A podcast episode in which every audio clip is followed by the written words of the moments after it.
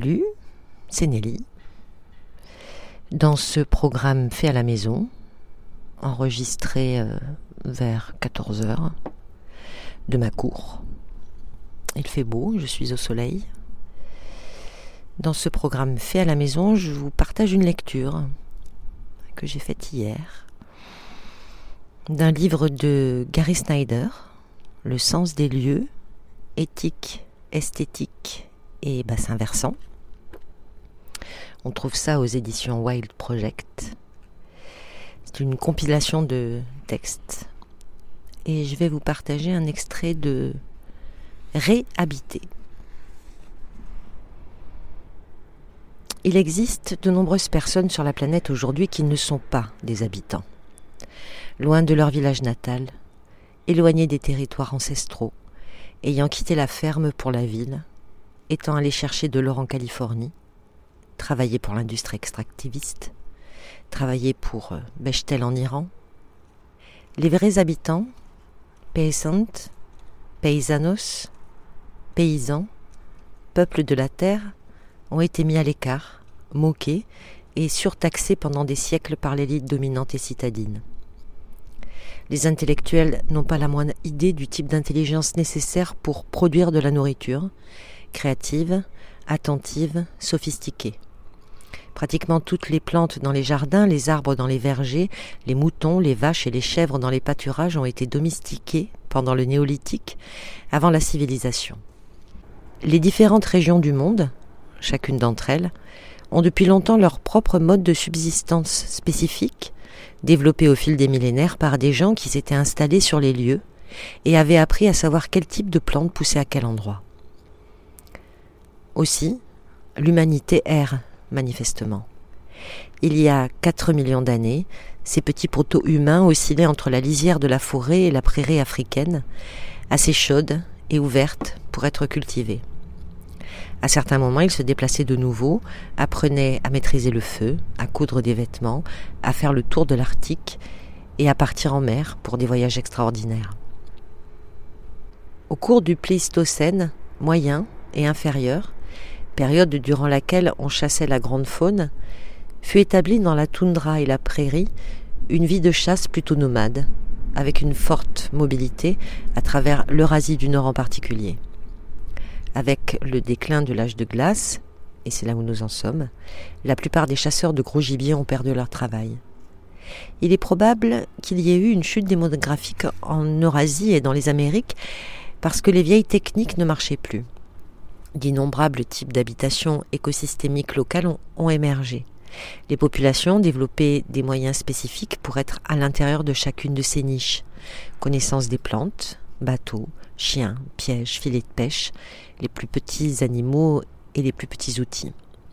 Des pentraide de la jungle de la Chine du sud-ouest jusqu'aux atolls de corail en passant par les déserts de l'Arctique est né et s'est développé un esprit de ce que signifiait être ici, qui témoignait d'une relation directe à la Terre, c'est-à-dire la totalité de la biorégion locale et de son système, des Cyrus au terreau. Les peuples qui vivent en bonne intelligence avec leur territoire disent parfois ce lopin de terre est sacré, ou toutes les terres sont sacrées. Cette attitude est le signe d'un éveil au mystère de la vie et de la mort, d'une conscience de ce que prendre la vie pour vivre et la redonner signifie, il ne s'agit pas uniquement de la vie de ses propres enfants, mais de celle de tout le territoire. Habitation ne veut pas dire ne pas voyager. Le terme lui-même ne définit pas la taille d'un territoire. La taille est déterminée par le type de biorégion. Les chasseurs du bison des Grandes Plaines sont tout autant dans un territoire que les Indiens du nord de la Californie, bien qu'il soit probable que ces derniers soient toujours restés à l'intérieur d'un périmètre de 5 km autour de leur lieu de naissance. Qu'il s'agisse d'une immense prairie ou d'une montagne broussailleuse, les peuples connaissaient leur géographie. Chaque membre des sociétés de chasseurs était capable de se rappeler et de visualiser n'importe quel endroit dans le paysage alentour et de dire ce qui s'y trouvait et comment s'y rendre. Comme toujours, les mots de Ray Dasman sont utiles pour faire des distinctions. Culture écosystémique et culture de la biosphère.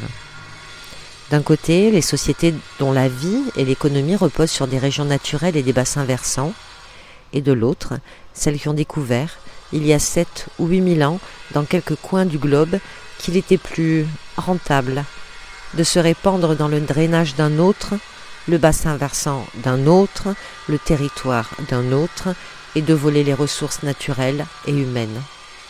Ainsi, l'Empire romain dépouillait des provinces entières pour le bénéfice de la capitale.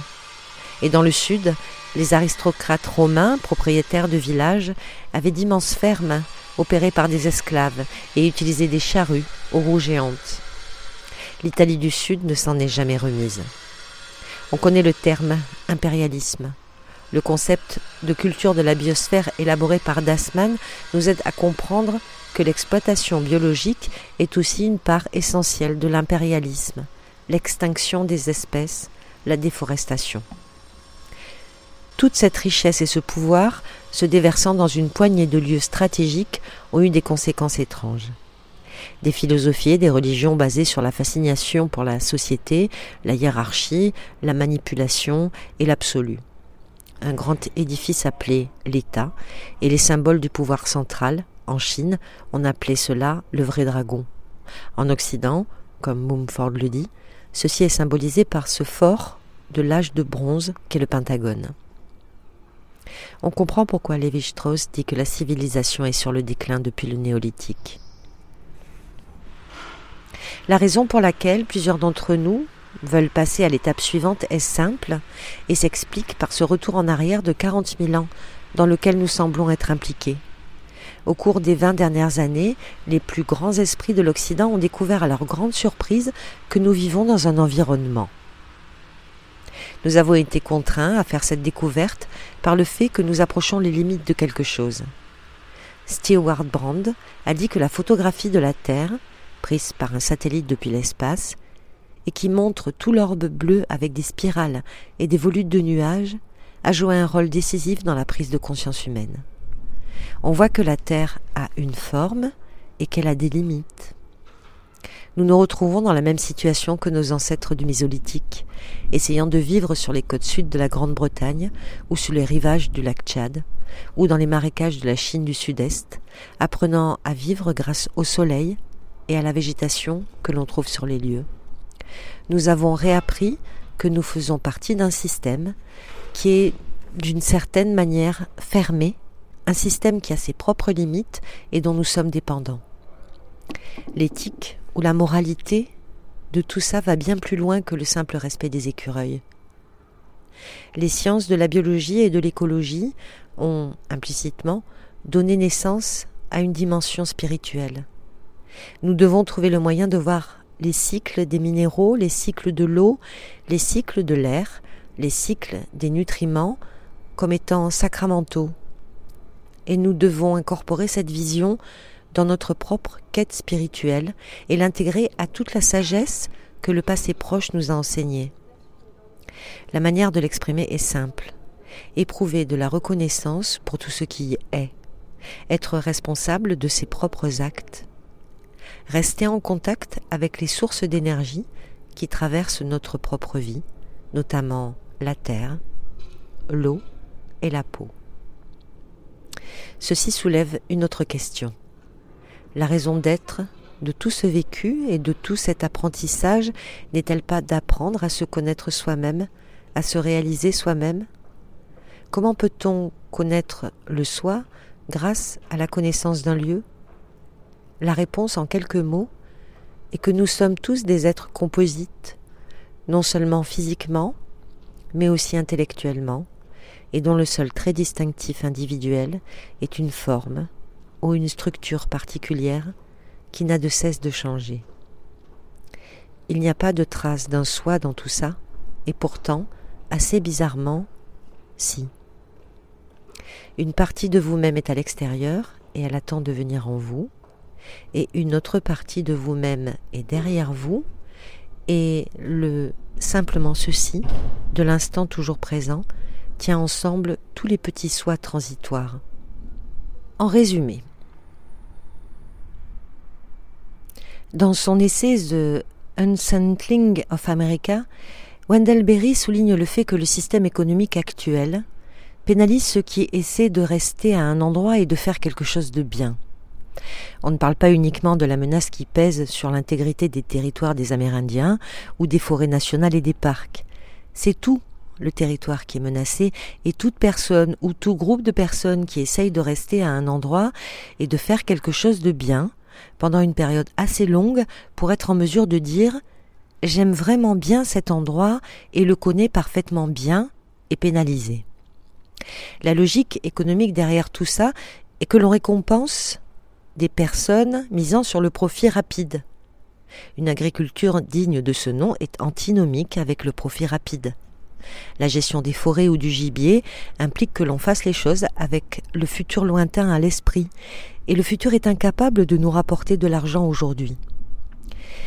Bien faire les choses veut dire vivre de telle manière que nos petits-enfants puissent aussi vivre sur ce territoire et continuer le travail que nous entreprenons aujourd'hui, avec une joie qui va en s'intensifiant. Le printemps dernier, j'ai rencontré de vieux paysans dans le Kentucky qui appartiennent à un autre siècle. Ce sont des habitants. Ils voient s'effondrer et s'évaporer devant eux le monde qu'ils connaissent, au profit d'une logique différente qui déclare tout ce que vous savez, tout ce que vous faites et la façon dont vous le faites n'a aucun sens pour nous. Que dire de la douleur et de la perte des élégantes compétences culturelles des dernières cultures primitives non blanches du quart-monde? Qui connaît les propriétés spécifiques de telles plantes et qui sait comment communiquer avec les dauphins? Des compétences que le monde industriel est susceptible de perdre à tout jamais. Ces connaissances spécifiques et intrigantes ne sont néanmoins pas l'essentiel c'est cette connaissance de la magie du système, de la capacité à entendre le chant de Gaïa à cet endroit qui est perdu. La réhabitation renvoie à ce petit nombre de personnes qui sont sorties des sociétés industrielles, ayant collecté ou dilapidé les fruits de 8000 ans de civilisation, et qui commencent à retourner vers la terre, à retourner vers les lieux. Ceci s'accompagne pour certains de la prise de conscience rationnelle et scientifique que tout est interconnecté et que la planète a des limites. Mais les exigences réelles d'une vie dévouée à un lieu et le fait de vivre des énergies solaires et végétales qui sont concentrées dans ce lieu sont si physiquement et intellectuellement qu'il s'agit aussi d'un choix moral et spirituel. L'humanité a un rendez-vous avec sa destinée dans l'espace certains ont prédit. Bien, nous voyageons déjà dans l'espace, voici la galaxie, juste ici. La sagesse et les compétences de ceux qui ont étudié l'univers personnellement pendant des millénaires, à travers une connaissance et une expérience directe, à la fois à l'intérieur et à l'extérieur d'eux-mêmes, correspondent à ce que nous pourrions appeler les vieilles méthodes. Celles et ceux qui envisagent la possibilité d'une planète future sur laquelle nous continuerions à étudier et où nous vivrions du soleil et des plantes, n'ont d'autre choix que de rassembler leur science, imagination, force et finesse politique pour soutenir les habitants, les natifs et les paysans de ce monde. En faisant cause commune avec eux, nous devenons, nous aussi, des habitants. Et nous commençons à nous familiariser avec les vieilles méthodes qui sont en dehors de l'histoire et à jamais nouvelles.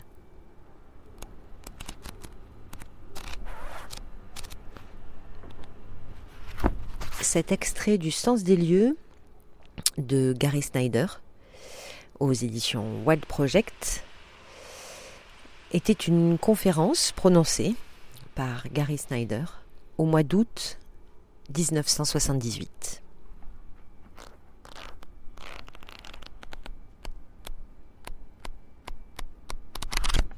C'était un programme fait à la maison